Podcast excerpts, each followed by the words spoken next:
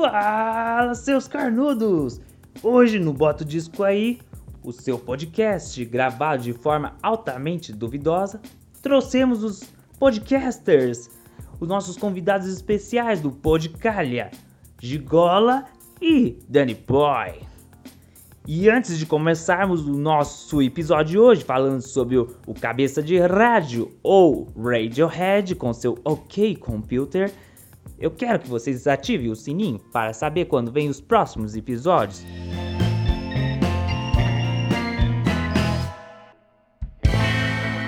Como a gente está com os convidados do Podcalha, nada melhor do que uma piada para começar. Então, se você deu problema no seu Google, vai de OK Computer do Radiohead. Muito bom, muito bom. Essa foi digna do Gigolô mesmo, rapaz. Obrigado. Foi a altura essa aí. Essa, essa tem o meu selo de gola de qualidade e aprovação. Selo de qualidade de gola. Na sua casa mais perto.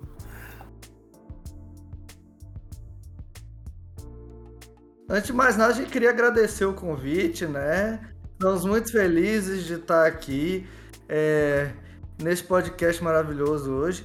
E, e assim, é, a gente tem que fortalecer né, essas, Uhum. essas conexões aí, porque quem gosta de som tem que, tem que se unir, né? Já que, o- já que os youtubers têm os eventos deles, então os podcasts fazer têm o que ficar nosso, caçando um outro e chamar. Exatamente, rapaz. Então, assim, é um privilégio, muito obrigado. Espero que o projeto de vocês também dê muito certo. A gente tá muito empolgado aqui fazendo o nosso, né? E que esse ano de 2022 seja muito próspero para nós, né? Agora falamos sobre o terceiro álbum da banda Radiohead, o famoso Cabeça de Rádio, que lançou em maio de 1995, uma virada da banda. Lançado no Reino Unido, é, eu confesso que não é o meu disco favorito do Radiohead. Talvez é porque ele é muito difícil de ter sido digerido por mim, porque eu ouvia no ônibus, saía da casa da namorada, ficava tipo meia hora, quase uma hora indo até em casa e ele é meio. Ele traz essa própria aura que eu sentia durante a noite, de meio sozinho, melancólico. E eu nem li as letras, eu achava que isso transmite. Vocês têm essa sensação? Pode ser clichê, mas esse não é só um dos meus discos favoritos do Radiohead. Esse é um dos meus discos favoritos da vida. Ranking Danny da Boy. vida. É, da vida. Não, não, Gigos, você empata rank, cara. Você tenta empatar todos os meus rankings. Não, não, só lembro que o ranking é grande. Não. Esse disco do Radiohead, ele não tem explicação. E eu concordo plenamente com você, porque eu não sei se eu indico o Radiohead ou não para as pessoas, porque Não. Não necessariamente vai fazer bem para a pessoa, não. Porque, na minha opinião, é, a linguagem do Radiohead é uma tristeza muito profunda que fica encapsulada. Tipo assim, uma coisa bem de inglês, assim, que eles não têm as ferramentas para se expressar, então é uma. é, é, quando sente profundamente, parece que incha a pessoa e não consegue soltar, né, aquele negócio. Mas eu acho que as pessoas que não têm uma saúde mental muito boa, têm que ser representadas também, né? Então, Uhum. é, é- é tipo assim, às vezes a pessoa acha que tá sozinha no mundo, né? Ela escuta o Radiohead. Tem muitos amigos meus, né, que tem problema de depressão, transtorno bi- bipolar, engraçado, que gostam muito de Radiohead. É assim, porque eles, eles abordam isso, né? A pessoa não Uhum. se sente mais sozinha no mundo de estar no estado de- de- de- depressivo, né? De estar se sentindo solitária, de estar sentindo. Ela vê que ela encontra vazão, né, pra essa dor. Eu, eu acho o seguinte, né? Primeiro, eh, eu acho que pro Tom York, a linha entre a genialidade e a loucura ela é muito, muito tênua, assim. Como para muitos gênios também é. Mas a do Tom York, ela é muito sensível. E ele sempre soube disso. Eu acho que o primeiro passo pro Tom York ter feito uma das maiores bandas de rock and roll de todos os tempos, e eu falo isso porque o Radiohead são os cinco no palco, eles fazem aquilo que eles fazem no disco com cinco pessoas no palco. Né? Ed O'Brien, John Greenwood, Colin Greenwood e o Batera, que me fugiu o nome agora, mas enfim. Então eles são uma das maiores, ele sabe disso. Então ele usa isso a seu favor. Eu acho que assim, o Radiohead tinha tudo pra ser uma banda indie barra grunge, se não fosse o OK Computer que eles saem da caixa. Saindo na linha do Samir, talvez não é meu talvez não seja meu disco favorito, mas é graças ao OK Computer que existe meu disco favorito, que é o KDA. Aí eles vão pro espaço, né? Mentira que seu disco favorito é o KJ, é? Disco favorito é o KJ. Mas eu já ia falar mal do KJ, não vou ah, Mas é bom por isso, a gente já começa, a gente já começa causando no Bota o Disco aí. É, e, oh, e, Bota o Disco aí. Polêmica no Bota... E assim, Samir, sobre também a indicação que você falou, e o Daniel também concluiu, eu acho que é o seguinte, o Radiohead não é mastigável, ele não é uma banda mastigável. Não. Então, assim, eu, Talvez conheci... no primeiro ou segundo disco, né? Exato, exato. Quando eu conheci o, o, o, o Radiohead, que foi pelo The Bands, né? Que daí é o disco mais Britpop uhum. deles. Que o primeiro, o Pablo Honey, ele é um pouquinho mais longe. lembro da propaganda do Carlinhos, uma propaganda muito bonita sobre a síndrome de Down que teve no Brasil e tocava feito Plastic Eu vi isso num, num episódio. Essa propaganda era lindíssima, acho que ela foi premiada, era lindíssima. Eu fui atrás do Radiohead mais novo. E eu ali no auge dos meus 13, 14 anos, eu não entendi o Radiohead. Não entendi uhum. o Radiohead quando o OK Computer saiu e depois quando o PDA. Mas também, cara, na hora que, no momento que eu precisei do Radiohead, que ele bateu em mim, foi que nem assim, um fio dental por um dia inteiro com uma pelanca de carne no dente, sabe? Nossa, que Caiu direitinho, aliviou e ficou suave, assim, tá? Tá, o Danny Boy, já que é meu amigo vegano, eu vou falar um Demorei brócolis. um pouco pra fazer a imagem na minha cabeça. vou falar um pedaço de brócolis, então, pra, pra todos pro Danny Boy ficar feliz também. Mas assim, aí cai como uma luva. Cai que nem uma luva. Eu vou falar, por exemplo, sobre. Eu, eu que sou, né? Eu que, sou, que, que, que fumo maconha, né? Então a maconha, ela é potencializadora. Então é importante que você fume. Uhum. Não tô querendo ser demagogo aqui, eu tô falando o que eu faço, né? Quando você tá feliz e não quando você tá feliz quando você tá triste, que ela é uhum. potencializadora. Uhum. E eu acho que o Radiohead vai por essa linha. Por mais uhum. que seja um absurdo essa comparação que eu fiz, mas o Radiohead, ele é potencializado isso. Eu, eu achava que era só uma impressão. Assim, quando eles falam do The Band ser um beat pop, eu achava que até eles já tem uma coisa mais rock, rock mesmo. É... Porque é, como eu posso dizer, é que nem o Mangue Beat, o Britpop para mim, ele as bandas não são parecidas uma com as outras. Por exemplo, o Oasis não é parecido com Blur, que não também é parecido com o Supergrass ou com o Radiohead. Então, nunca entendi muito bem. Talvez não tenha um, um som, e sim uma volta da, do som do inglês, né, do, das bandas inglesas. Mas eu não sei, eu sempre achei um rock alternativo e no OK Computer ele é mais gritante ainda nisso. O problema, eu acho, do, do, do Britpop pra mim é que ele flerta com pop rock, entendeu? Que é o ritmo mais desprezível. Uhum. tipo assim. Ah, não, gente, não quero falar mal de quem faz. É só porque eu não gosto mesmo de pop rock. Ele flerta muito, entendeu? Então, assim, ele foi uma vamos dizer assim, um aprofundamento de uma estética dos anos 90 ali, do final dos anos 80, anos 90, uhum. foi aquela gênese do, do, do, do, daquele pop rock que tocava em todas as comédias românticas, né, dos anos 90. É, a galera pegou a, a, influência musical e fez uma coisa mais profunda. Eu acho que o, o emo, uhum. ele tem uma coisa uhum. parecida com isso, né? Porque muitas bandas emo também não se parecem umas, umas com as outras, mas uhum. eles pegaram é, é, referência de um hardcore melódico, tentaram aprofundar nas, nas, nas, experiências, né, nas coisas. Então acho que o, o, Brit, o Britpop ele tem muito disso. É, é, eu acho que talvez é, é, uma das coisas assim que são bem características do Britpop para mim é o piano, né? É aquela retomada do som dos, dos, dos, dos, Beatles, né? Da influência do Paul McCartney, que é o lance do, do, do piano e guitarra, né? Eu acho que o, o Britpop é muito filho dos, dos, dos, dos Beatles ali. Muito, muito né? filho dos Beatles, muito. É isso. E isso aparece no, no Radiohead. Só que eu acho, cara, que é, os dois primeiros discos do, do Radiohead, o, o Pablo Honey é uma obra por si só, sabe?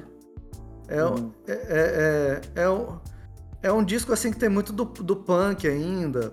Eu acho que teve uma virada nas composições no The Bands. Só que o The. Bands é muito mal produzido. Tem muito pouca grana, entendeu? Então, assim, tem pérolas lá, obras-primas, entendeu? Uhum. Só que fica aquela bateria fazendo. E a guitarra fazendo acordezão. Entendeu? E isso é uma coisa que me irrita muito no The Bands, que são as músicas muito boas, só que muito mal tocadas. Então, o Radiohead precisava de um produtor, cara. Precisava de grana, sabe? Assim, uhum. O The Bands podia ser um disco 10 vezes melhor do que foi, eu acho. Entendeu? Porque tem músicas espetaculares, na minha opinião, assim. Eu não lembro, eu, vou, eu teria que ver aqui direito, mas esse disco ele foi gravado numa mansão assombrada, né? Na verdade, não. Só, salvo engano, o, só a Paranoid Android. O disco que foi gravado nessa mansão é o In Rainbows. Ele foi inteirinho gravado lá. Inclusive, eles mudaram pra lá e na primeira semana eles dormiram na van. Porque eles ficaram com medo da casa. Mas eu li, eu li num livro que, que. Eu li num livro aqui que é de um autor argentino aqui, nem sei se, né? Mas ele, ele disse que a maior parte das, das, das faixas vocais e tudo mais foram gravadas na mansão da Jane ah, é? Seymour. Isso. Que eles queriam. Eles queriam. É, gravar numa igreja, num negócio para aproveitar a acústica. Eu acho que o Pink Floyd fez isso, não foi? O Pink Floyd que tinha feito? Para aproveitar a acústica e criar uma imagem mais. Uma, um vocal mais místico, uma, um, um reverb, nat, reverb nat, natural, né? Mas eles não, não eles não conseguiram. Aí eles arrumaram esse casarão, que é dessa mulher, que é Jane Seymour, que é um. Que é um, que é uma, é... É, um, é uma atriz, e eles gravaram vários vocais, várias guitarras lá, bateria também, para pegar a ambiência. Tá Isso, tô vendo aqui, é, tô vendo aqui, eu me confundi. Realmente foi, não foi só uma. Mas o que eles gravaram inteiro, inclusive mudaram para lá, foi em Rainbows. Inclusive de noite, o, o, John Greenwood, o louco, ele ficava andando com um cravador. Gente, eu sou fã dele, velho. tentando pegar ruídos da casa, assombrações, assim, sabe, para usar na, nas camadas sonoras do Mas foi mesmo, Samir, desculpa. Dei uma de corretor e corrigiu errada. o nome OK Computer veio é, de uma frase do Guia do Mochileiro das Galáxias. Ele é um álbum muito melancólico, mas eu acho que ele reflete, eu acho que ele reflete coisas que são mais gritantes hoje do que até nos anos 90, com que antes foi, já tinha internet, mas não tinha o lance das redes sociais, então eu acho que esse lance da, da sociedade que é paranoica, perseguida, é, o lado de como que eu posso dizer, o excesso de tecnologia e essa falsa felicidade e as pessoas serem mais distantes. Eu acho que ele se tornou mais gritante o assunto até. Pois é, também acho, cara. Também, também acho. acho. Ele foi, foi um disco profético em muitos sentidos, assim, porque não tinha sim. redes sociais na época, né? Não, sim, e assim, a, por mais que assim, 97 a gente tá ainda no mato da internet, mas a tecnologia está sempre em crescimento, né? Então você já tinha ali os seus medos, os seus receios do que ia acontecer com a internet, né? Eu chuto que, por exemplo, no Brasil, eu tinha internet? Tinha. Foi o ano que meu pai colocou lá em casa. Mas eu chuto que no Brasil, a cada mil lares, um devia ter internet, se bobear em 97, né? uhum. né? No Reino Unido, talvez um pouco menos. Mas você tem ali o videogame, você tem ali, por exemplo, a produção de filmes em massa, a telefonia crescendo muito né, no ano de 97, né? A televisão comprou uma programação 24 horas, a TV a cabo. Então você teme tudo aquilo ali, né? Você teme o imperativo.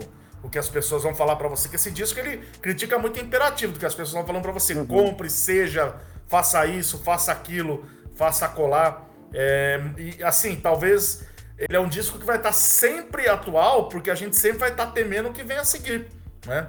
Eu achei engraçada a anotação dele, porque eu peguei a anotação dele, porque eu não consegui é, anotar muita coisa. Ele falou: em meio a letras melancólicas, tem solos de guitarra bem legais. Essa porcaria de álbum me deu ansiedade, não dá pra ouvir tudo de uma vez sem ficar um pouco deprimido ou ansioso. Acho que é uma boa definição. Eu, não, eu, eu acho que eu deveria ter avisado ele que ia ser um punch forte. Agora vamos falar é legal, é legal. O Samir é artista, né? É um conceito de arte, a capa é. sempre. Interessante isso. É. é uma foto em negativo, né? Tipo, tipo, meio que inverteu a cor. Pois é, eu, pra mim tem um tronco ali, velho. Na verdade é uma, uma estrada, ela, ela é tipo uma avenida. Tipo, eu acho que ele misturou aquelas fotos que você tira e diminui a velocidade, ele dá aqueles efeitos de caminho, de, ah, de luz. Mas não sei se não, se eu olhasse na hora, me interessaria para ver. Tem aquelas capas que a gente fala, putz, eu fiquei curioso e vou ouvir. Não sei se é. Acho que ela ia se perder no meio da, da estante. É, pra mim, com certeza, ia se perder também. Mas eu acho que faz, tem, tem um sentido, assim, que é o lance do, da tecnologia tirando o sentido das coisas, né? Então ele pegou, fez uma manipulação tecnológica ali, uma gráfica de uma, de uma foto, né? E ela. E adicionou informações, né? Tá como se fosse uma representação gráfica do que é o John Greenwood.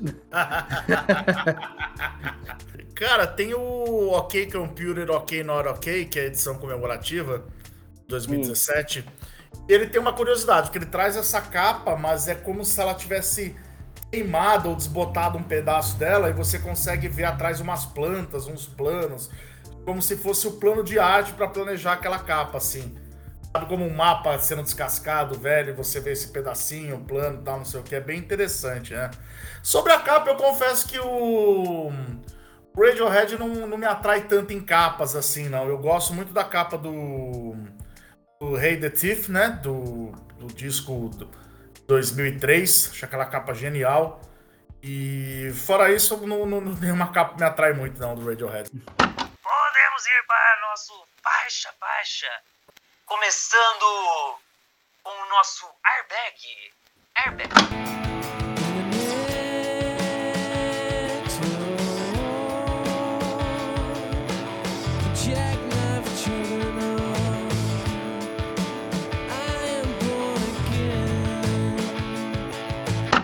eu, eu li, né, isso aqui, eu queria até mandar um abraço para meus amigos do Clube do Disco. Foi um encontro que a gente começou em 2020, durou um ano e meio, tá meio parado, mas que é tipo um clube do livro falando de discos. Hum. E que foi o um encontro que me pilhou a trocar uma ideia com o Daniel pra gente fazer esse podcast. E a gente falou lá sobre o bag e eu tinha essa informação que eu pesquisei na época pra lá, né? Que é um acidente de carro que ele sofreu em 87 com a namorada dele, Tom York, né? Eu acho muito interessante, por exemplo, quando ele vai cantar, que é numa tradução literal, né? Na próxima guerra mundial, em uma curva fechada de um caminhão, eu vou nascer de novo. Em um sinaleiro de neon, acho que é isso, assim, correndo para cima e para baixo, eu vou nascer de novo. Numa explosão interestelar, eu volto para salvar o universo. Então eu acho que é sobre ganhar uma segunda chance na vida, sabe? Tal, uma letra que ele tava guardada com ele assim. Sabe quando falam que aquela frase, quando você está perto da morte, você vê a vida inteira passando diante dos seus olhos? Uhum. Eu acho que é uma canção que vai puxar muito nisso para mim. É, cara, pra mim era um ET, assim, porque me foi muito divertida a ideia de que a nave do, do ET tinha um, tinha um airbag, né? Uhum. Porque ele passa toda a impressão que era um extraterrestre ali, né? Então, assim, é... e esse disco tem muito disso, né? Alguém observando de fora o que está dentro de você. Uhum. É assim, uma coisa muito doida. Então, como se tivesse um Big Brother, um panóptico, uma coisa te olhando de fora ali. Sabe, o tempo todo, esse disco parece que tem um ET, tem alguma coisa te, te olhando de Perfeito, fora. Assim. Daniel. E, e, as atmosferas favorecem muito isso, né? É por isso que eu acho que o, o Sami falou antes, assim, que não é bom escutar esse disco se estiver numa rua escura, no, Não é que você vai se sentir paranoico, observado, assim, você uhum. vai se sentir perseguido, né? Tá ligado? E, e, cara, eu fico pensando, cara, ouvindo esse disco aqui, como o, o, o Nigel Godrich, ele deve ter sido uma coisa que mudou a vida desse, desses caras, assim, tá ligado? Porque eles pensaram assim, ah, eu posso fazer o que eu quiser, então. Tá tipo, eu posso me. Eu não preciso fazer o um acorde. Eu não preciso fazer um acorde, eu tenho que. Eu posso ficar fazendo barulhinho a música inteira, tá ligado? Uhum. Tipo assim, e, e, vai, e vai ficar bom. Eu posso ficar fazendo barulho com a guitarra numa mão e tocar órgão com a outra? Ah, uhum. então eu quero, né? É, o, o, cara mudou. A qualidade do Radiohead aumentou muito com esse disco, tá ligado? Tipo assim, muito, tá ligado? Tipo assim, dos arranjos. As músicas já eram boas, assim, mas aumentou muito os arranjos, tudo. Então, eu fico imaginando tanto de overdub que esses caras fizeram. Eles ficaram, ah, não. De, é, é, deixa eu pirar mais um pouco com essa música. O cara já tinha gravado 30 guitarras, uhum. né? Deixa eu pirar mais um pouco com essa música. Vai lá, filho. A bicho uhum. vai lá e fica fazendo um. Tá ligado? Tipo assim. Imagino Mano. eles com o George Martin. O George Martin já teria mandado eles pro cacete. Tipo, é. não, não aguento mais! ah, você não aguenta nem os Beatles, sai daqui! Ah, pelo amor de Deus. O, o Nigel também fez muito bem pro Ed O'Brien, né? que inclusive eu vi uma entrevista dele falando isso, porque você imagina você toca guitarra numa banda que já tem o John Greenwood, né? É muito foda. Uhum. E o Ed O'Brien fala que ele se apaixonou por timbre. Ele virou, porque você pode ver, o Ed O'Brien ele procura umas coisas, uns campos na guitarra, sabe? Muito legais, né? Inclusive, ele é um cara, só abrindo um campo de curiosidade, que quando o Radiohead veio, em 2009, parece que eles estavam fechando a turnê. Ele alugou um carro com a família de férias e fez a, o litoral brasileiro de carro. E ele gosta de Ira. Perguntaram para ele se ele gostava de alguma coisa brasileira na entrevista. Ele falou que sim, que gostava do Ira. Como chegou no Ed O'Brien, né? Aí a gente vai ter que esperar o Ed O'Brien vir participar aqui do Bota um Disco aí, mas quem sabe dia a gente descobre. Vocês tinham falado sobre a crítica, mas também tem uma crítica assim à tecnologia que ela fala que o airbag ele tipo, quase matou, quase matou, o matou, mas também foi o que salvou. Então mesmo assim ele não, cons não consegue se livrar dela. Tipo, essa sensação de tipo, tá, eu não posso culpá-lo, mas e também agradecer. Tipo, fica um lance de tipo, tá bom, é isso, a gente segue em frente e fica com aquela, aquela pequena raiva. Então a gente vai para o nosso Android paranoico. Paranoid Android.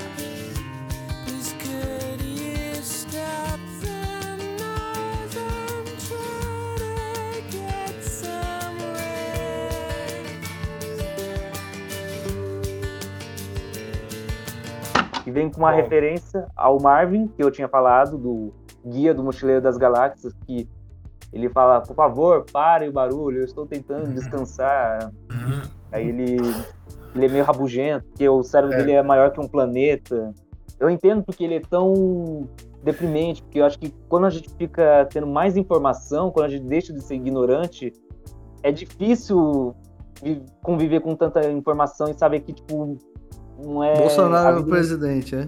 É, É, lado certo da coisa, né? Falar uma É. frase muito boa do Marvin antes de passar, Daniel, só para passar a palavra Vou pra falar, você, que é, a minha capacidade de fazer as pessoas felizes cabe dentro de uma caixa de fósforo. Com os fósforos, com os fósforos dentro. Cara, eu amo esses livros, cara. Pô, eu tô aí. Eu amo esses livros, eu li dois desses livros aí do, do, do, do Guia do- do- do- dos Mochileiros. É uma coisa tão espetacular, tão genial assim. E eu realmente não sabia que Paranoid Android era uma referência a esse. a esse. a, esse, a essa obra, né? É, é, caramba, cara, assim, foi. E, e, cara, Paranoid Android, eu digo até assim, sem muito medo, assim, não é só a minha música favorita desse disco talvez seja a minha música favorita. Eu tenho uma relação com eu tenho uma relação com essa música que é uma coisa assim é, é, é, que eu tenho com poucas músicas assim, que é assim quando começa a tocar eu tenho que parar tudo que eu tô fazendo, sabe? Várias vezes que eu parei pra estudar, pra entender o meu, o meu próprio fascínio. Por que, que eu gosto tanto, sabe? As variações dela, sabe? O uso do, do modo, dos, dos modos, sabe? Aquela harmonia na parte lenta que tem várias modulações de tom que você não percebe. Porque, cara, modulação é uma coisa que você percebe. Quando o cara música, muda a música de tom no meio, gera um choque no ouvinte. né? As transições que o Radiohead faz são com tanta naturalidade que você não sente o choque, você não sente o impacto. É uma complexi... Essa música, ela apresenta uma complexidade, mas o melhor dela não é a complexidade, é o é a beleza. Porque as pessoas Olha. sacrificam a beleza em prol da complexidade, porque elas querem ser mais complexas. E o Radiohead conseguiu conciliar uma música que, assim, pro meu conhecimento musical de compositor é extremamente complexa, né? E bela ao mesmo tempo. Então, assim, é- essa música é uma obra-prima que eu não consigo expressar em palavras aqui o que eu sinto quando eu escuto ela, sabe? Assim, ela é, é- eu, não, eu não sei dizer assim a majestade, o tamanho, a dimensão que ela tem, sabe? Assim, emocionalmente, racionalmente, quando você vai analisar, ela, ela, ela é uma coisa assim que ela se comunica com você em todas as dimensões. Vou escolher assim, levar uma música pra uma ilha deserta, saca? Talvez eu leve Paranoid Android, velho, sabe? é a Bohemia episódio dos anos 90. Segundo É. algumas. Mas eu acho que eu- mesmo quando eu não tinha lido alguma coisa, eu tinha essa sensação, porque ela muda. E ela tem uma mudança assim tão bonita. Acho que é lá pros 3 minutos e 34, que ele vai pra uma orquestração, ele vai um coro, uma harmonização com um violão e depois volta para a guitarra que ela já tinha. Ela, ela, ela tem tudo que tinha acontecido no disco anterior do, do The Bands. Só que ele tem esse plus da identidade do OK Computer. Ele é tipo como se fosse a, a, a melhor transição, acho. Que ela tem essas coisas mais orquestradas, essas, essa particularidade, eu acho que na minha cabeça é muito única. O próprio timbre da guitarra, ele, é, de todo o álbum, ele tem uma identidade muito. Tipo, ela vai se transitando pro, pelo resto do disco. Eu ia falar uma coisa aqui sobre o. Que ela fala que é uma música anti-rico, que tem uma outra parte que ele fala do, do Android, que ele fala: Eu posso ser um paranoico, mas não sou um Android. Não tenho a mente controlada por uma força maior. Não, às vezes a gente é. tem que seguir as nossas próprias escolhas, não achando que vai ser por uma ordem divina que pré fez o destino. Exato, e assim, ela. Eu, eu, queria fazer um ponto aqui também, que eu queria falar sobre a execução dessa música ao vivo, que é aquilo que eu falei, os cinco fazem. Uhum. Os cinco fazem no Falcon, né? Então eles começam a primeira parte, o Ed O'Brien e o Colin, né, o baixista, eles estão tocando percussão né? E o John Greenwood com os solinhos e o Tom York ali tocando violão e cantando, buscando acordes dificílimos, né? No dedilhado. E a segunda parte, só a moto passar. Passou o Hot Wheels? É, passou. A segunda parte que eles vão pra. Aí a banda entra tocando, fica pesado. Depois eles caem pro. O John Greenwood passa pro teclado. Enquanto daí o Ed O'Brien e o Batera vão acompanhar nos vocais, é muito louco, é muito bem ensaiado. E eles tocam há, há 20 anos a música, né? Então é tudo muito bem ensaiado, assim, é tudo muito bem louco. Só que eu já li também, e assim, é, eu não achei fonte. Procurei. Que eram três músicas que ele, eles não conseguiam terminar, que eles juntaram. Então que assim, também às vezes as pessoas ficam procurando um significado em Paranoia de Android que não existe, pelo menos não harmonicamente, sabe? Eram três músicas que não combinam e eles fizeram combinar muito. eles fizeram uma mágica ali, principalmente John Greenwood, né? Os solos finais para encerrarmos. Caralho, o que, que é isso, John Greenwood?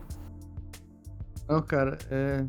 Assim, eu, eu não tenho palavras. Eu não tenho palavras. Eu, Android eu fico sem palavras. Né? Então, assim, jamais escute paranoia de Android casualmente. Eu sou caga regra mesmo, foda-se. Jamais escute paranoia de Android casualmente, entendeu? Porque essa, essa música tá no panteão sagrado, do, nos, nos anais da, da, da, da música mundial, velho. Sabe? É, é, e aproveite, né, cara? E, eu, e para mim, assim, as três partes elas se, se, se relacionam em um sentido só, sabe, Ogigó? É uma música sobre as agrúrias, as, as mazelas da humanidade, sabe? Uhum. Assim, né? É, é, é, a gente tá sofrendo numa época de muito, de muito autoritarismo, né? De muita autodestruição, né? E é uma música sobre autodestruição, né? Uhum. E aí quando chega é, Rain Down on Me, sabe? É, é, um, é um momento de catarse, né? De, de libertação, sabe? É, é, é assim, de todos aqueles males, sabe? A chuva tem esse negócio de, de lavar, né? Não é, não é, tudo. É. Não, é, não é à toa que todo mundo, Creedence tem obsessão com chuva, fazer música sobre chuva, porque a chuva lava, né? Ela, ela, ela é a metáfora ideal para lavar os males, né? Então acho que é por isso que combinou tanto, né? Porque vem e, e, né, e lava aquilo tudo e você sente que pode começar de novo. Aí começa de novo. Né? Eu, eu confesso que eu falei do Bohemia episódio, mas eu tava até subindo a pesquisa porque eu tinha visto uma coisa, mas eu achei que era sobre ela, mas eu concordo que a Day in the Life dos Beatles, ela se comunica muito mais do que Bohemian Rhapsody, porque ela tem essa coisa de é, tem uma orquestração, volta para um, um, trecho bem diferente, porque no Bohemian ele tem uma parte ópera, tem uma balada, tem um rock, ele, ele são várias coisas bem diferentes. E ela não, ela meio que vai e volta para as mesmas partes, tipo, a guitarra é a mesma que tinha tocado antes.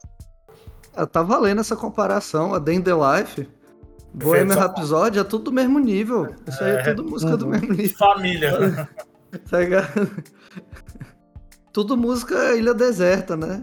A coletânea da Ilha Deserta aí. Eu já tava me perdendo nas contas, mas vamos para a terceira faixa. O Subterranean Homesick Alien. Espacial Music.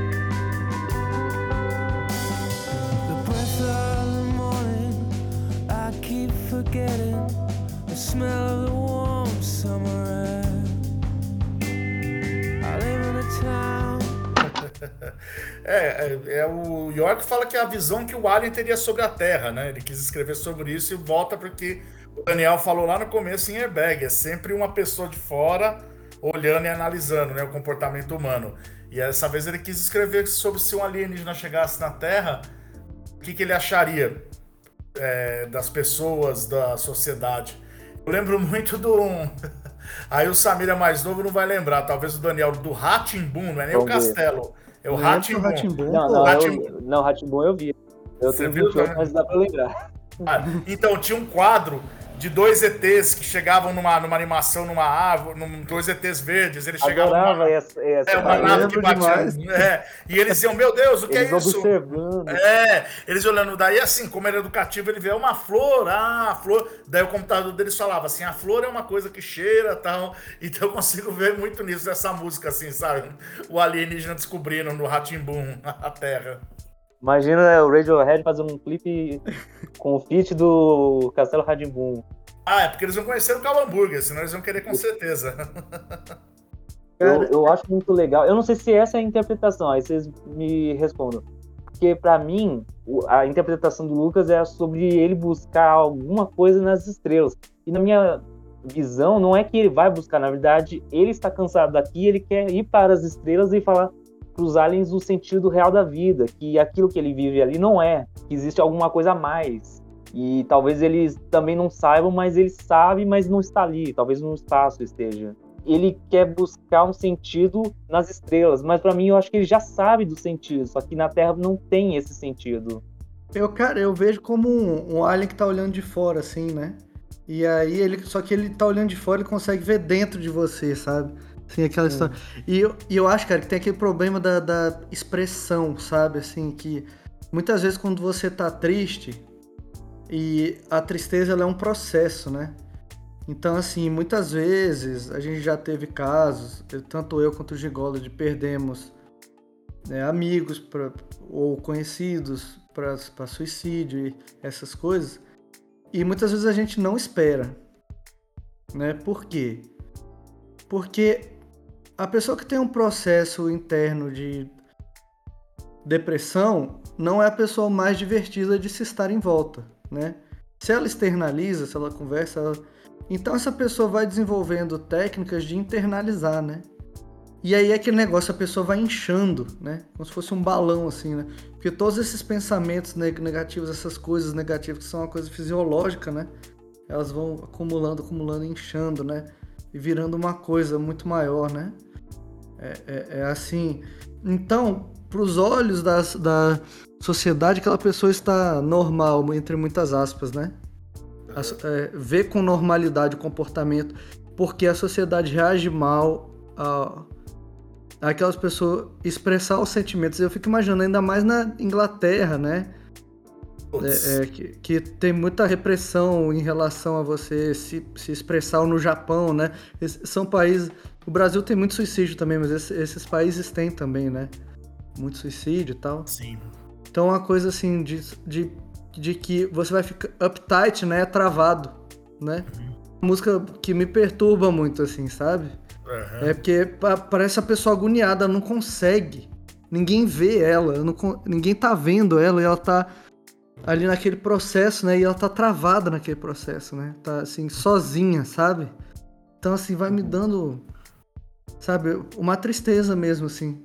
Mas eu fico imaginando, pra pessoa que tá assim, ela escuta e ela fala, pô, alguém compreende o que eu tô sentindo, né? Sabe? Eu acho que é isso também. É legal esse lance do O raio-x que você falou, né? O Alien conseguir te enxergar por dentro. Vindo para a quarta faixa, a música sem saída do filme Excited Music for Film. Wake from your sleep. The drying of your tears today. We escape. We escape.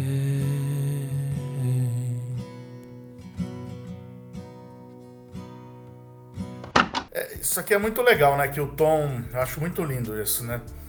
O Tom comentou que ele faz essa canção depois que ele viu Romeu e Julieta. Quando ele tinha 13 anos de idade. Não, foi Ah, é encomendado pro filme. É, isso. Isso. Então, mas é isso que daí eu falo, porque ele. Ele viu com 13 anos o, o- o- o Ah. outro filme. Ah, foi- outro filme de É, o original. Ela foi encomendada para esse filme. E que ele chorou muito, que ele não entendeu. E assim, a gente vê que o Tom era um adolescente sensível, dá pra perceber pelo que ele escreve. Por que que assim, no dia que eles fizeram Jura de Amor, eles não fugiram juntos, né? É... Por que que eles esperaram os problemas acontecerem? É uma crítica que ele fala, vocês já juraram amor, não, não deixa pra amanhã que você não sabe o que vai acontecer. E acontece uma tragédia, né? Eu acho, assim, essa canção lindíssima pelo êxtase que ela vai buscar na hora do o violão. Na hora que a bateria entra ali, um tum, tum, tum, tum, é maravilhoso. Eu tenho vontade de sair gritando aqui pela minha casa. E assim, vocês falaram do filme Romeu e Julieta, o mais novo, né? O lá, o Romeu mais Julieta, né? Que é um símbolo É de que mais. já não é novo, né, velho? É, é. Ele tem- Tipo, o Leonardo DiCaprio, DiCaprio era É. adolescente. ele, tem, ele, tem uns, ele tem uns 25 anos também, esse filme, mas o. Eu lembro muito também do episódio de Black Mirror, né? Que ficou marcado com Shut Up and Dance, que é um episódio maravilhoso, assim, tenso, pesado. do- e, e- e- e termina com, Com essa música. Termina com essa música, a cena final. Num... Tudo bem, assim, até Nossa, poderia dar, uhum. dar um spoiler, é, mas porque já tem três anos, né? Eu, quatro anos eu podia contar o final, mas vamos ficar quieto que Uhum. é muito bom. Cara, eu fico impressionado com o tanto de filme e série que tem esse, essa música, porque também tem a Umbrella Academy e ela afasta todo mundo, e tem um Os 100, que é um The 100, que é um- uma outra série também. Eu não vou dar spoiler, é o final do- da primeira temporada, vocês podem assistir, já deu sei lá quantos anos. Assistam aí. Mas é lindo, eu acho lindo. E você tem vontade de gritar, porque ele vai pra um épico essa música, eu acho muito maravilhosa. Talvez a minha favorita do disco, não sei. Cara, é, essa música aqui, pra mim, ela é uma bossa folk, assim. Ninguém me, me- ninguém me, me, me convence que o Tom York não tem influência de bossa nova, velho. Ninguém, velho. Busca uns acordes, sim, bem é. E, e, e pra mim não é jazz, não, é bossa nova mesmo. Às vezes as músicas dele têm uma estética de bossa nova mesmo. Essa pra mim é tipo uma bossa, começa uma bossa folk, assim, sabe? Você pode pegar a batida de bossa nova e tocar essa música, tá ligado? Então, é, é pra mim ela é uma, ela é tipo assim, uma bossa folk. E o Radiohead, ele tem uma coisa engraçada, porque os caras na performance deles, se você for, for tirar individualmente, eles não são músicos profissionais, assim, eles são caras que aprenderam na, na lida, né? Eles têm a banda desde que eles eram moleque, né? Mas É. assim, De Oxford, eles são da, de Oxford, se eu não me engano. Isso. Eles estavam lá, é. começam a falar que nesse, nesse álbum, o Tom York ele começou a usar a voz não só como mais um canto, mas sim como mais um instrumento. Porque você vê que ele tem uma melodia. E como você falou, realmente, quando ele começa a cantar, aí parece que você quer cantar junto, porque parece que ele vira um coro angelical, é um mantra. E não sei se você, ele, vocês têm essa impre- impressão, mas como ele fala sobre o negócio do Romeu e Julieta, no final só fica a voz dele, parece que é os últimos suspiros dele, até que ele morre. Sim, perfeito, Jamil. Não tinha pensado nisso. Talvez até com lutando contra.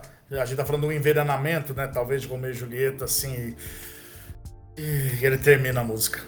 não tem. É, é- é- eu acho que foi aí que a gente achou a semelhança com os Beatles, tá ligado, Gigola?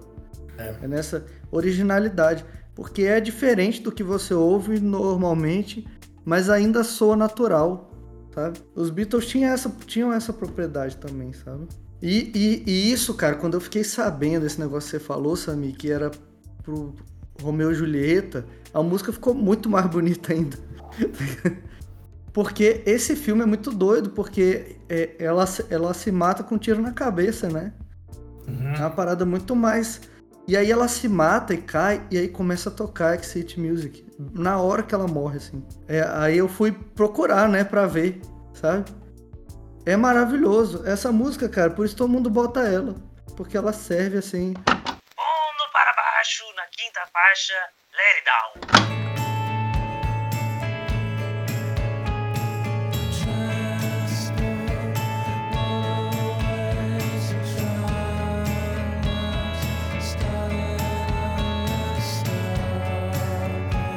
Ai, cara, eu vi que o aparentemente o Tom York escreveu essa canção inspirado num bar, num pub, no caso, que ele via as pessoas usarem as garrafas como remédio, digamos assim, né? Então as pessoas ali num, num pub de classe operária, todo mundo teve um dia difícil, todo mundo teve um dia, todo mundo tem seus problemas e a garrafa, você desce ela na goela, né? Ela você mete ela pra baixo, goela abaixo, ela vai solucionar teu problema. E aí eu acho que eu vou Let voltar na it down.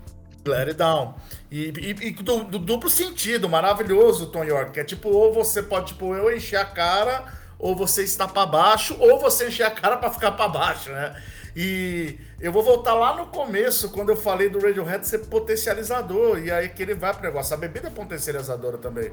né? É, eu que gosto de uma cerveja, eu sou um cara que geralmente estou de bem com a vida, o Daniel sabe disso.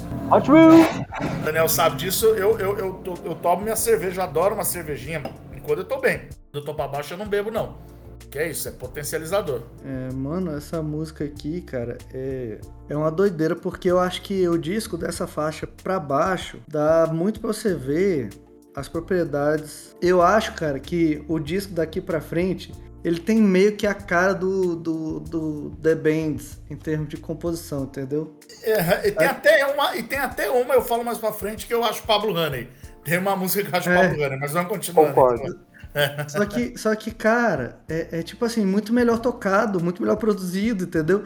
Aí eu fico pensando, cara, imagina se uma música. O que, que você não gosta? Dá, dá, dá um exemplo, Danny Boy, do The Bands. O que, que você acha que ficou ruim da, da- uma música que você acha? Black Star?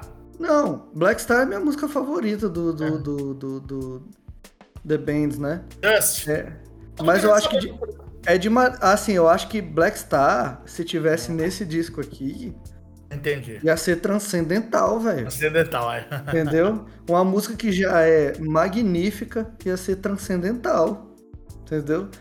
É porque o The, o The Bands tem umas guitarras muito mal tocadas, sabe? Que é uma coisa do, do, do grunge mesmo.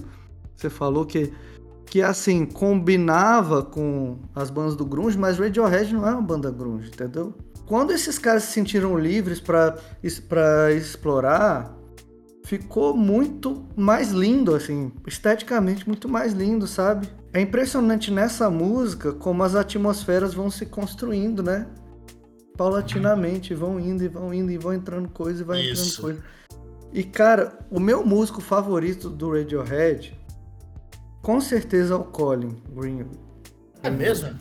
Eu acho que ele é, tipo assim, o alicerce, assim, sabe? Ele é o alicerce da banda, assim. Ele é o, ele é o que segura, entendeu? Saca? E ele... Ele é tipo a- um para-raio que consegue coletar tudo e, tipo, dá energia É. pros restos. Ele capta tudo. E, e não faz isso de uma maneira estática careta, não. Ele, ele, e ele dá muita sustentação rítmica pro, pro Radiohead, porque isso é uma coisa que no baixo muitas vezes é, é subestimado, né? Acredita-se muito a bateria. E a bateria nesse disco é muito inc- incidental. Se você for prestar atenção, muitas vezes é o Colin que tá segurando a barra. É, a gente tava falando das letras. aí Você tinha falado sobre o. que ele tá bebendo e tudo mais. Eu lembro que eu fiz uma pesquisa e ele falava muito sobre. Eu até ouvindo a letra, né? Falando sobre Uhum. essas pessoas meio que falsas, que ele, tipo. Parece que ele entrou numa vibe de, tipo, todo mundo me decepciona, ninguém é verdadeiro. E em épocas de Instagram, parece que isso cai como uma luva. É, ele tem, o York tem sim esse problema. Eu acho que ele tem, ele tem talvez o maior remédio pro problema dele, que é o autoconhecimento do problema que ele tem. É assumir o que ele tem e lidar com isso. Mas sim, ele tem. Diz que pro Rei The Thief, ele entrou num. Eu não imagino como seja isso, né? Até para um cara que trabalha com isso, Daniel. Mas assim, ele entrou num bloqueio criativo que ele não conseguia juntar duas palavras num papel para escrever uma letra, sabe? Foi um lance que aí ele começou a ficar muito mal com ele mesmo, sabe? Com o blo- bloqueio criativo que ele teve. Sexta farma. Não, sexta faixa. O policial do karma. Cuidado que ele vai te pegar.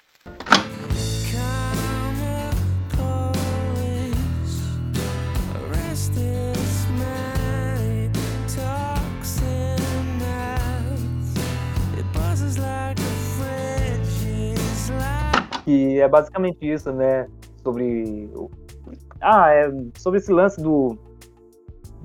Ah, é é como se fosse um policial te julgando, falando, não, você fez direito, fez errado, aí senão eu vou te atropelar. Eu vou destacar aqui primeiro o piano do John Greenwood, né? Que é um piano de peça quase lindíssimo. E o Ed O'Brien conta que isso aqui era uma brincadeira que eles faziam antes, no, lá na turnê do. Quando eles estavam abrindo pra Alanis, na turnê do The Bands. Assim, ele fala, putz, é, você foi cuzão agora com. Se você não foi um cara legal com uma menina que pediu um autógrafo ali, né? A polícia do karma vai te pegar, sabe? Eles ficavam meio que brincando aqui, assim, sabe? Sobre como o karma é uma coisa que te acompanha a vida inteira, né?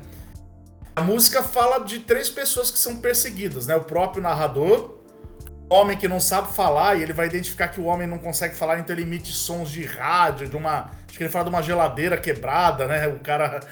O jeito que ele se comunica. E uma menina que usa um corte de cabelo igual o Hitler, né? Que é um corte que o Hitler usava. E daí que essas três pessoas são perseguidas naquele clipe agoniante dessa música, que é uma perseguição. Acho que é intelectual, não sei, Dani Boy, porque ele também se diz perseguido, é. do karma, né? Ele falar dele mesmo e ele falar Aham. dos outros é o lance do karma, né? Porque quando ele critica os outros, no fundo ele tá criticando ele mesmo, né? Mas assim, eu acho que essa música é bem sobre sobre isso, né? Essa sociedade da hiperobservação, né? Que estão observando o tempo inteiro e julgando as pessoas e tudo mais. Mas a partir do momento em que é, você usa esses critérios que são superficiais para julgar as pessoas, você está abrindo margem para que elas usem os mesmos critérios para julgar você, né? Então ele, para mim, essa é a interpretação que eu tenho da música, igual. Não tô falando que a sua tá errada não, tá? É, que no que no que toda vez que ele pega e critica alguém, ele joga esse peso sobre ele. Esse que é o Uhum. karma, sabe? Ele Uhum. ele joga esse peso so- sobre ele de, de, de, né, de ter que fugir da, é, é, é, de não ser aquilo ali, de ser, ele, ele joga aquela opressão, opressão sobre ele mesmo, sabe? Tá, tá, tá, tá, tá, tá, tá, o carro do karma vai te pegar, tá, tá, tá, tá, tá. É. Tem quase- Tem até uma sirene. Eu, não- eu, eu tava ouvindo agora, pegar esses detalhes. No final, eu tenho a impressão que realmente o carro ele aparece com essa distorção e ele finalmente chega. É como se ele fosse a sirene dele. É, eu, eu acho engraçado quando você começa a ficar mais imagético, a- imagético as coisas e pra mim parece isso. É, no clipe acho que o carro chega no final, não chega, é um carro perseguindo uma pessoa. Indo para a sétima faixa. É. Peter Happer. Não faço a mínima ideia do que, que eu posso traduzir. fitter, happier, more productive, comfortable, not drinking too much, regular exercise at the gym, three days a week, getting on better with your associate employee contemporaries, at ease. Peter Rap é em forma e mais feliz, né?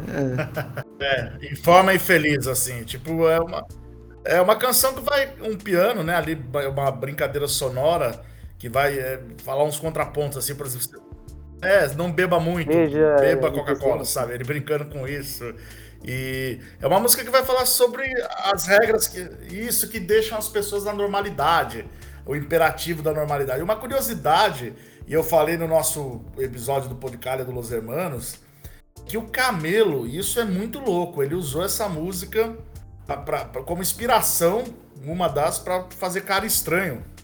Que não tem nada a ver, a música não tem nada a ver com, com isso aqui, né? Mas eu acho que ele pegou esse conceito do que a sociedade tá cara, falando isso cara nem estranho uma dessa música, né? música. Tipo um Number 9 aí do Re- Revolution Number 9 do, do Radiohead. é.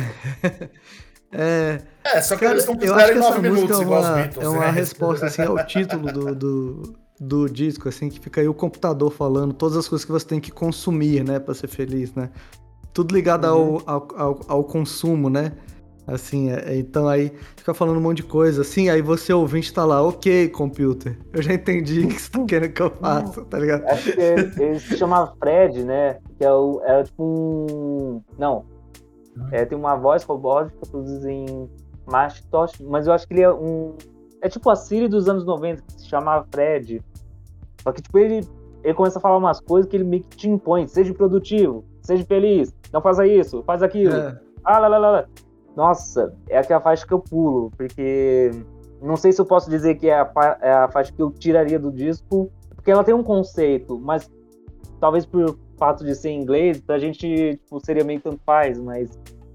Ai, ela é meio.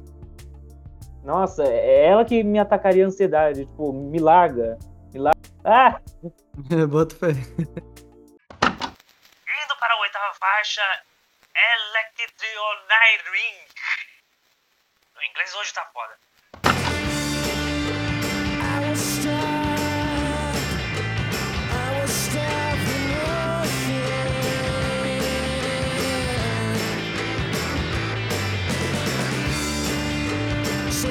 Ah, relaxa. O importante é a comunicação, né?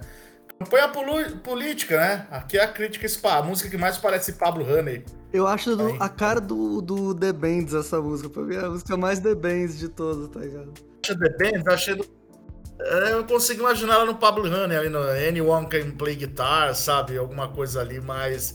É isso, ele vai falar do FMI, ele vai né, falar sobre, sobre como tudo na campanha política é rápido e pra agora, mas é só no instante, né? Não vai acontecer depois.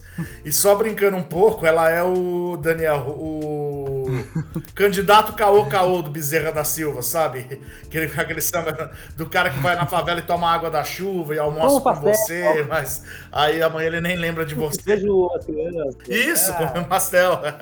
Cara, eu, eu acho esse riff um rifão, velho. Essa música tem um rifão. Eu gosto pra caralho. Ele fica na cabeça, você fica cantando depois, tá ligado? E, e, e, cara, eu ia falar que eu não tinha nada que tinha me chamado atenção na bateria, mas tem, cara, porque é, é, eu adoro esse cowbell que tem nessa música.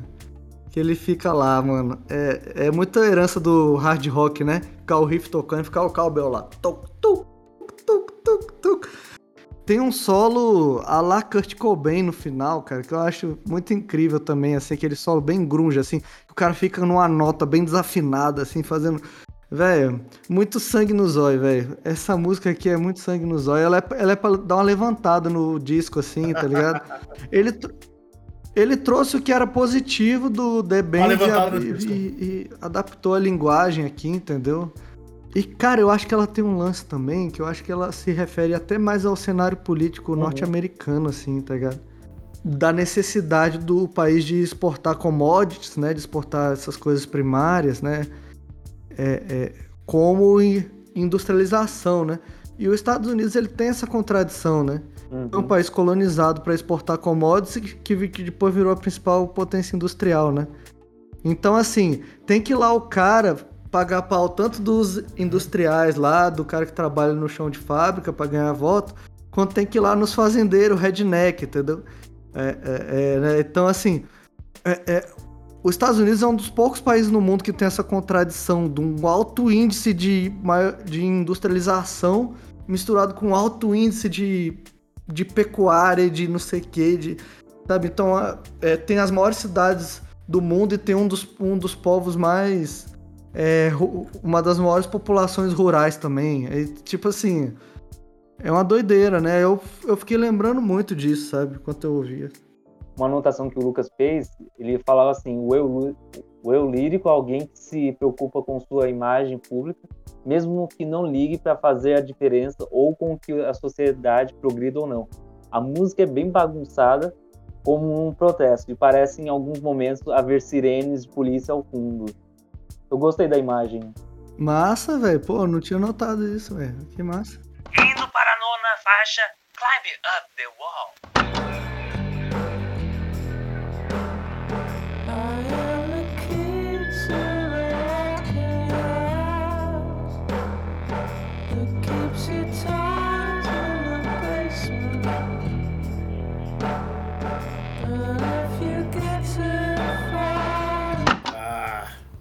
Essa aqui pra mim, cara, uma das músicas mais delicadas do disco.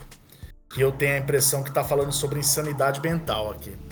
E eu acho que o eu lírico da música é o próprio Tom York. Isso eu acho, tá? Porque quando a gente afirma um negócio desse, mesmo que o Tom York nunca vai escutar, a gente tem que ter muito cuidado, assim. Talvez o Climb Up the Wall seja tipo o que a galera chama de sair da casinha, sabe? Você subir alto a parede. E eu gosto muito da parte da música que ele fala para você guardar os seus brinquedos no porão. Eu acho que é muito legal isso, assim, para você deixar a tua infância num lugar intacto, sabe? Não fazer a tua infância fazer parte disso ela ser uma coisa bonita estando guardada ali. Mas é óbvio assim, gente, isso é uma análise livre minha e pode ser que o Tom York um dia escute e, e venha aqui meter o pau em mim, mas é, foi. Eu acho ela uma canção bem delicada de se falar. Eu acho que é mais uma música que fala de depressão, sabe, Gigola? Eu acho que essa parte que ele fala That keep your, your toys in the basement é mais. É, eu vejo como sendo uma coisa metafórica, assim é uma coisa que te impede de aproveitar, de se divertir, de entrar em contato com seu eu criança, né? Com tudo isso. Ah, é? é, faz é, sentido, é, Ou seja, é, a depressão, acho que quando você tem depressão, assim, eu nunca fui diagnosticado com depressão clínica, mas já tive que tomar remédio que era indicado para depressão com transtorno de ansiedade, umas coisas uma época, né? Que é quando eu tava fazendo a tese e eu tava muito mal, né? Então é, é, para onde eu ia, essa tristeza que era inexplicável, ela me acompanhava, né? Ela estava em todas as coisas. Então, é muito ruim essa sensação que a gente tem de não conseguir sair de si mesmo. Essa realização que você tem, que no final das contas você tá sozinho consigo mesmo. Tipo assim, que você não tem para onde ir. Então eu vejo muito isso, assim, é como é desesperador. Essa música para mim ela é desesperadora, assim, sabe? Sim. Me, me dá um gatilho muito dessa época, assim. Eu lembro muito dessa época, sabe? Que quando o efeito do remédio tá, tá, tá para passar e vem aquela. Ou assim, mesmo com o remédio, sabe? Você fica meio naquele estágio letárgico, assim. Então, eu acho que um dos sintomas da, da depressão é que você não consegue expressar, né? E não consegue achar o motivo do que você tá triste, assim. Tem muitos, né? Vários tipos de depressão, mas assim, uma das então acho que ele convivia com isso, como se fosse um fantasma, né? Sabe assim? Fantasma tá em todos os lugares. Complementar, é, na pesquisa do Lucas, ele fala assim: fala sobre um assassino em série perseguindo suas vítimas, modo de matar e medo que ele sabe que gera. Inspirado pelo tempo em que o Tom York trabalhou num hospital psiquiátrico, a música fala de uma paranoia de ser perseguido, um medo de bicho-papão, segundo Tom Muitas daquelas pessoas não conseguiam dormir sem a cortina fechada, com medo dos olhos imaginários as, as encarando através do vidro. Então acho que tem esse lance. E eu acho que ela é que tem um som mais diferente do disco. Ela tem um, uma ambientação, é, como chamo, como fala o pessoal do Crazy Metal Mind, que é um outro podcast, ele tem esse é, melocoton, que é o melotron, eles chamam de melocoton. É, e tem uma vibe que, quando eu tava ouvindo, eu falei, cara, isso me lembra muito os últimos discos do Bulgarins, que ele tem um. que ele, ele só tá lá pra ambientação, ele não tá com uma coisa percussiva ou tentar ser um baixo, ele tá numa coisa bem densa, me, tirando essa parte da delicada, como vocês tinham falado, eu acho ela na sonoridade uma coisa bem legal, ela é bem diferente. Eu, cara, essa música eu tive muita dificuldade em entender, porque tem muita distorção na voz hipersaturada, né? A voz do Tom York tá hipersaturada. Realmente tem muito efeito, assim, em, em lugares inesperados, né? Então ela é bem diferente, assim, apesar de ser coerente com a proposta do, do, do disco, né? Ela é bem diferente das outras faixas. Décima faixa sem surpresas, no surprise.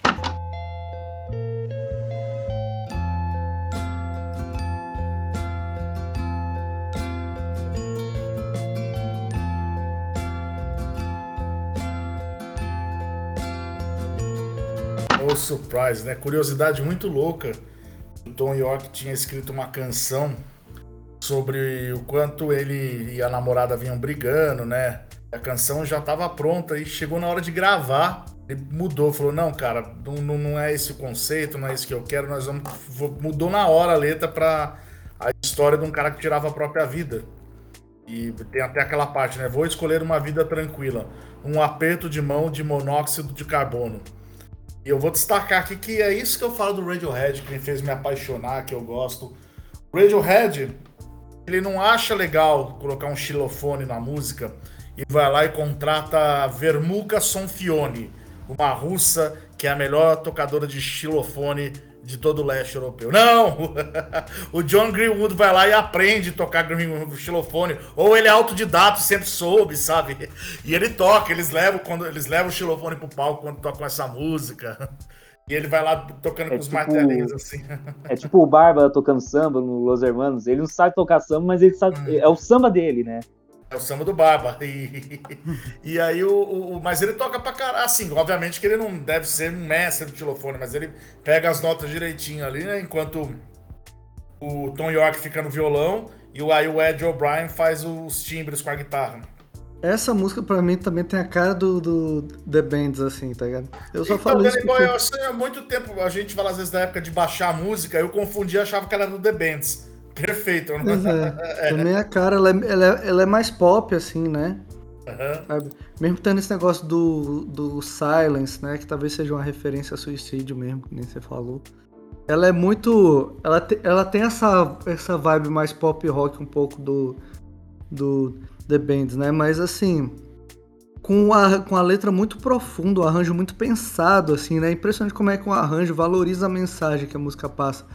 Que no final, o Tom York fica gritando Get me out of here, né? E a voz dele vai sendo encoberta pelos instrumentos, né? Então aquele silence acaba sendo expresso pela, pela, pelo próprio arranjo da, da, da música, né? E eu acho que a música fala um pouco também de como as pessoas preferem viver com a segurança, né? Num ambiente confortável, mesmo que esse ambiente seja infeliz, né? Porque esse negócio de no arms, eu imagino muito um abraço, assim, né? Tipo assim, eu não tenho um, um abraço, eu não tenho um afeto, eu não corro riscos, mas eu também não tenho surpresas, né? Então eu escolho não ter surpresas, né? Porque pra eu me abrir pra esse, pra esse abraço, eu tenho que me expor também, né? Eu tenho que encarar também, mostrar meus defeitos, tem, né? Tenho que me abrir, né? Emocionalmente pra outra pessoa se abrir emocionalmente pra mim, né? Então, às vezes a pessoa escolhe se fechar, né? Pra não ter a surpresa, pra não ter o imprevisível, pra não depender dos outros. pra- E aí fica naquela infelicidade, né? Sabe? Fica acumulando Legal. aquela infelicidade porque não quer perder a segurança, né? Eu penso muito nisso quando eu tô ouvindo essa música, sabe? Porra, Você até ficou mais triste, Tony Boy. Põe pra baixo. Não, esse música. disco aqui me deixa triste, velho. É, Mas eu gosto, é uma coisa meio masoquista mesmo. É, mas, mas o Radiohead é masoquista, pronto. É. Sabe, você já pode pôr no, no subtítulo. O Radiohead, pra você masoquista. A pessoa ouve enquanto ela se chicota. É. Uma curiosidade é que essa música, como você falou sobre imperfeições, ela foi gravada num único take. E ela lembra o instrumental da música Ruler of Everything da banda Taylor Hall, que eu tava vendo aqui. E ela tem um videoclipe, você falou do, do masoquismo, Ah, sim, do astronauta, né?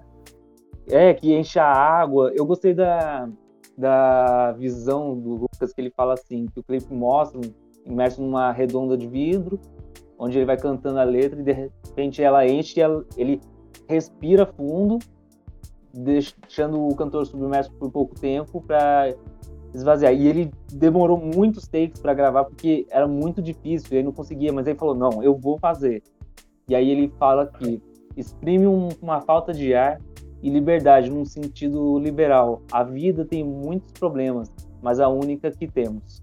Eu gostei dessa anotação dele. Décima primeira faixa, o sortudo, Lucky.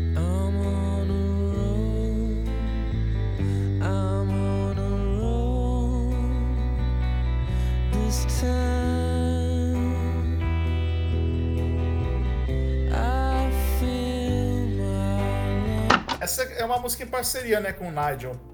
E Vai contar a história de um cara que sobreviveu a uma queda de avião num lago, que ele é meio que tratado como um super-herói quando sai de lá, mas ele não sente se tão assim.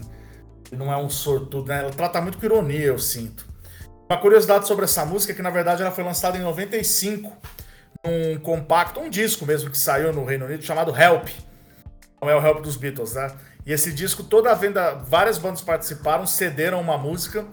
E várias. O Oasis, por exemplo, cedeu uma versão de Fade Away, que é uma música do, do, do começo de carreira. Eles inverteram, eles gravaram o Noel cantando o acústico e o Liam faz o backing vocal, sabe? Eles inverteram. E, e aí eles cederam essa música. E o Ed O'Brien conta. A princípio eles iam fazer um cover pra esse álbum Help. E só que ele fala, cara, o Radiohead sempre foi horrível para fazer qualquer cover, a gente não consegue. E aí vai muito, o Daniel falou isso, né? Característico. Os bichos, sei lá, vamos fazer um cover de Creedence aqui. Eles vão querer enfiar computador, guitarra, cabo, tempestade no meio e não sai. É. E esse disco Help, interessante que a venda dele foi todo para ajudar as crianças da guerra da Bósnia. Ele foi uhum. um, um, um, disco bem social, assim. E tá disponível no Spotify, no Deezer, no próprio YouTube. Escutem aí, galera. Disco legal. E de 95. Então essa canção é quase dois anos mais velha que o OK Computer. Caramba, velho. Caramba, eu, eu curto que essa música ela começa meio Johnny Cash, assim, né? Aí eu fui pesquisar no Google, será que tem alguma coisa a ver o Tom York com o Johnny Cash? Aí o bicho falando que ele fez o OK Computer inspirado no Johnny Cash. Mano, o que, que tem a ver? Gente. É, McCartney. Eu achei que ia ser um delírio da minha cabeça, assim, essa música aqui tem alguma coisa de Johnny Cash.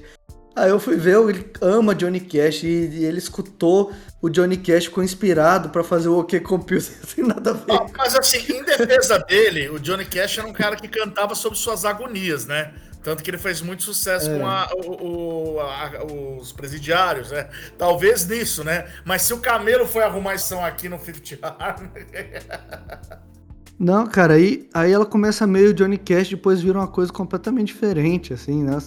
Frustra as nossas expectativas de um jeito bom, assim, né? a palavra não é frustra, né? Subverte as nossas expectativas de uma forma muito positiva, assim, sabe?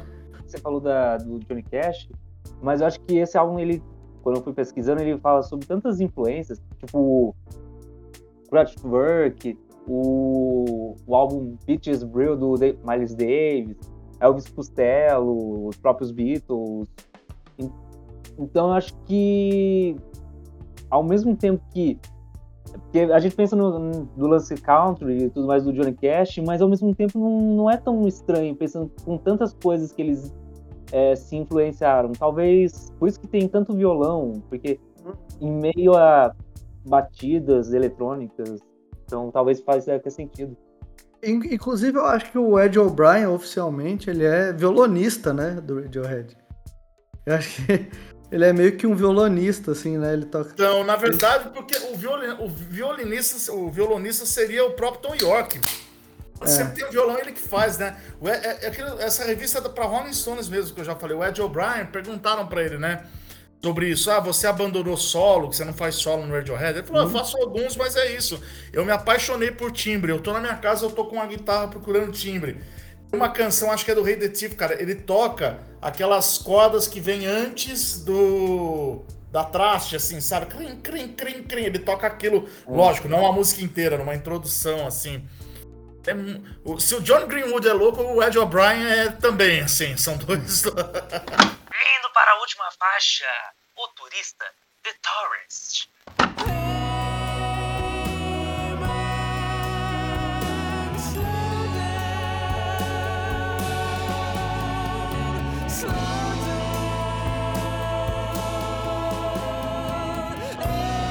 Olha só, chegamos na última faixa e é uma faixa que vai no contraponto da primeira, né? Eu acho. O encerramento de, de, do contraponto da primeira faixa, que é o airbag. Então, sei lá, eu consigo.